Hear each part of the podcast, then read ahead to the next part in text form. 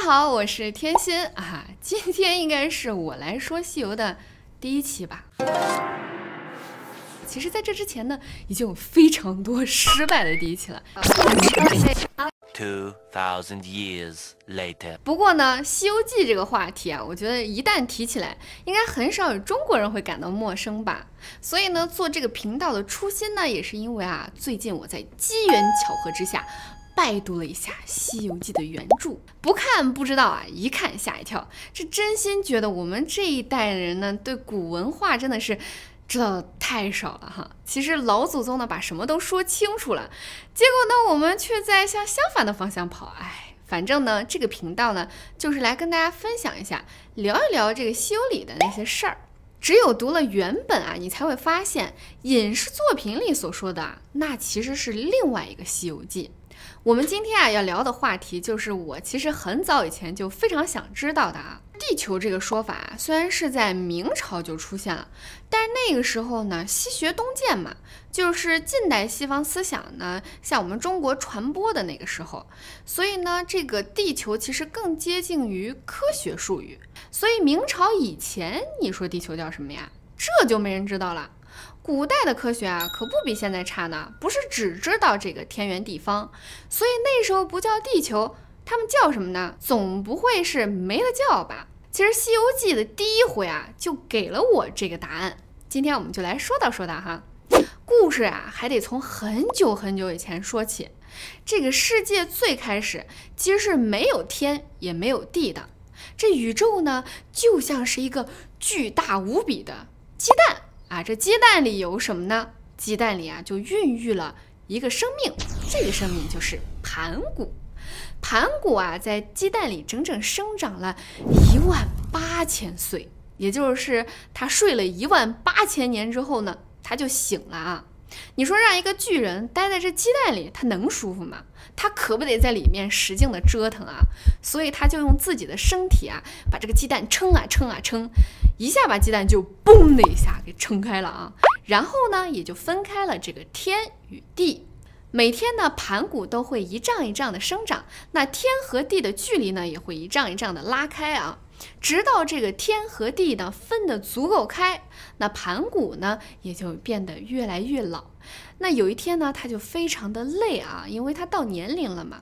他这一倒下，就等于是去世了。那他的整个身体呢，都化成了世间万物啊。据说呢，他这个左眼呢就化成了太阳，右眼呢就化成了月亮。反正呢，世界万物都来自于盘古。虽然这只是神话故事啊，但是我真的还挺认可一个人说的，说这个人呢其实是很难去想象自己完全不知道的东西。所以你说有些神话故事啊，似乎是在我们这个神州大地上啊，它是有一定的逻辑和考究的。就包括后来你说这个女娲造人啊。大禹治水啊，精卫填海啊，神农尝百草，以及这个钻木取火，这不都是神话故事吗？但是你细细想想，这些难道仅仅只是神话故事吗？所以我都不知道啊。我觉得这个古人他一定不是为了就是瞎想这些神话故事来给孩子编教材的吧？所以言归正传啊，你觉得这就是鸡蛋变成地球的故事了吗？当然不是了哈，这个时候呢，世界呢其实是被分成了四大部洲，就盘古的整个身体就被分开了啊。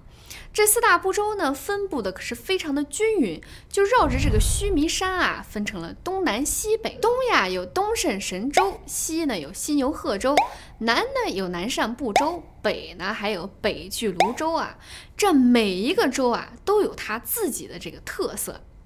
我们就先说这个《西游记》的整个路线啊，唐僧呢是从这个南赡部洲出生的啊，也就是南赡部洲呢，就是我们现在生活的这个地方。他一路西行，当然就到了这个西牛贺州，也就我们最后的天竺，包括大雷音寺呢，其实就在这个西牛贺州。那我们就把每一个州都分开跟大家讲讲啊。南赡部洲是我们人生活的地方，那这个地方呢，就是我们现在看到的这个地球这个样子啊，顶多是你在空间转换一下，想想古代电视剧里那些场景啊，应该就八九不离十了。反正呢，发展到今天呢，也就是我们现在生活的地方了，所以可能地球呢也就叫南赡部洲。在古代的时候哈，唐僧呢一路西行到这个西牛贺州。西牛贺州是什么地方呀？那是如来佛祖生活的地方，那是大雷音寺啊。整个的仙界可能都居住在犀牛贺州这个州里哈，也不仅仅只是仙界啊。那唐僧到了大雷音寺这一路啊，那不光是艰险呀，他到了犀牛贺州以后，他也经历过一些比较厉害的妖怪。但是犀牛贺州呢，也是孙悟空当年去拜师拜菩提师祖啊，那菩提师祖待的地方。那这个地方呢，就是灵情玄鹤，那是相当的美啊。整个就是仙气飘飘，每天都是仙鹤啊，云雾缭绕啊，整个环境那就是仙界一般啊。那说到犀牛贺州里的菩提老祖，就得说一下我们孙悟空了啊。孙悟空的家乡呢，其实就在东胜神州。那东胜神州啊，那是奇花瑞草啊，那个地方啊，肯定都是一些灵物生长的地方。你想，孙悟空还有七十二洞妖王，可都是在那个里面的。东胜神州那肯定是灵气逼人啊，里面都是一些特别漂亮的这个灵物啊。你想这个东胜神州啊，它能吸取这个天地之精华，孕育一块仙石，把孙悟空生出来。那这个地方一定也是非常的美，非常的漂亮啊！所以呢，在如来佛祖的眼中啊，这个东胜神州者就是敬天理地，心爽气平。你要说东胜神州和犀牛贺州有什么具体的区别呢？我觉得犀牛贺州简而言之，那就是仙界；那东胜神州呢，简而言之就是灵物生长的地方，那也是非常的美啊！说了这三个地方。那就得说北俱泸州了。其实北俱泸州 在我看来是非常难说的啊，因为我其实查了很多这个维基百科，还有其他的一些资料，就是说这个北俱泸州在修佛的人眼里呢，北俱泸州是一个非常漂亮的地方，类似于仙宫啊。那说一些修炼人修完呢，都去了北距泸州这个地方了。但是在如来佛的眼里，这个北距泸州可没那么好啊。就是说，北距泸州者呢，虽好杀生，只因虎口，性着情书，无多作践。那这个虽然简单的四句，那要我看这里的人，你说他有杀生，他又啊，据记载，这里人还活一千多岁呢，而且身高都差不多三十二肘长。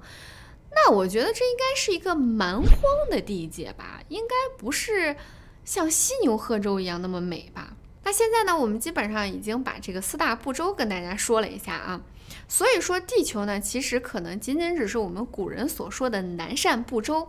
那你看看，我们古人还挖掘了犀牛贺州，挖掘了北距泸州，挖掘了这个东胜神州啊，那可不是一般人能干得出来的事儿啊。而且呢，我们那个时候，你说要想去别的州去玩玩，那还是能实现的。你看唐僧不就是从南赡部洲去了西牛贺州吗？但你要搁到现在，那不得先造宇宙飞船吗？其他的州要硬加上这个科学名词，那也得叫星球了吧？啊，就不叫星球，它也得叫空其他的空间维度了吧？所以你说古人的东西是不是玩起来越玩越有意思啊？总之呢，《西游记》就从这儿开始了。哎，等一下，这还不是真正的开始啊！你说人类要去另外一个星球，那能是一场说走就走的旅行吗？哈，那也得条件支持啊，所以它得有个先决条件，先有个原因吧。那这个原因是怎么来的？这也不是谁脑子一热想去就能去吧？没点提前这个安排，你想想，唐僧那可是一介凡人啊！你说这个唐僧再厉害，他即便是金蝉子转世，那也不一定能撑到他见第一个徒儿的时候，是吧？你想想，这古代的僧侣啊，他可都是佛家的慈悲心肠啊。你说这遇上随便一个山贼土匪，那可都是要命的事儿，保不齐就去了另外一个世界了啊。不过这古代的人啊，他是非常非常尊重修炼的人的，这不像现在啊，这和尚都有假的。我当年就是大学毕业的时候啊，那时候大家都看很多招聘信息嘛，我们学校那电线杆上啊就赫然贴出各种招聘信息啊，其中有一栏还挺逗的，什么招和尚、招尼姑，这要求也是挺让我吃惊的，这要求都是高学历，必须是这个本科研究生吧，这工资还不少呢，四千到五千。不光给发工资，还发工作服呢。这每天啊还有个双休日，反正呢就已经变成职业的和尚和尼姑了啊。这肯定呢是和古代的人、古代的这个僧人是有巨大差别，那简直一个天上一个地上。不过说到现在这个世界吧，它科学是进步了，科技呢也进化了，但是这个道德啊还真是没跟上。古代人啊老说这个冥冥之中自有安排，这《西游记》啊也是一路安排来的。那你说谁安排的呢？当然是最厉害的那个人了。《西游记》里最厉害的是谁啊？那就是如来佛祖了。他可是掌管着这四大部洲啊，就像我们刚才说的这个南赡部洲，就我们生活这个地方嘛，就我们的地球啊。你说在如来佛祖的眼中，那是什么样子啊？就说南赡部洲者，贪淫乐祸，多杀多争，正所谓口舌凶场，是非恶海。哎呀天哪！你照这么一说啊。佛家讲这个干坏事儿就是造业嘛，我们就是这个是非恶海，就是在这个业海里待着的人。那你说这怎么办呢？这可不就是整个四大部洲里最坏的一个地方吗？那佛家啊都有这个好生之德嘛，那不能就这么放弃了吧？那如来佛就说了：“我今有啊三藏真经可以劝人为善，我有法一藏谈天，论一藏说地啊，经一藏。”渡鬼啊，这天地鬼都说全了啊！那这其实就是唐僧呢，为什么也叫唐三藏了哈？就是这么一个简单的心愿，那《西游记》就从这儿真正的开始啦。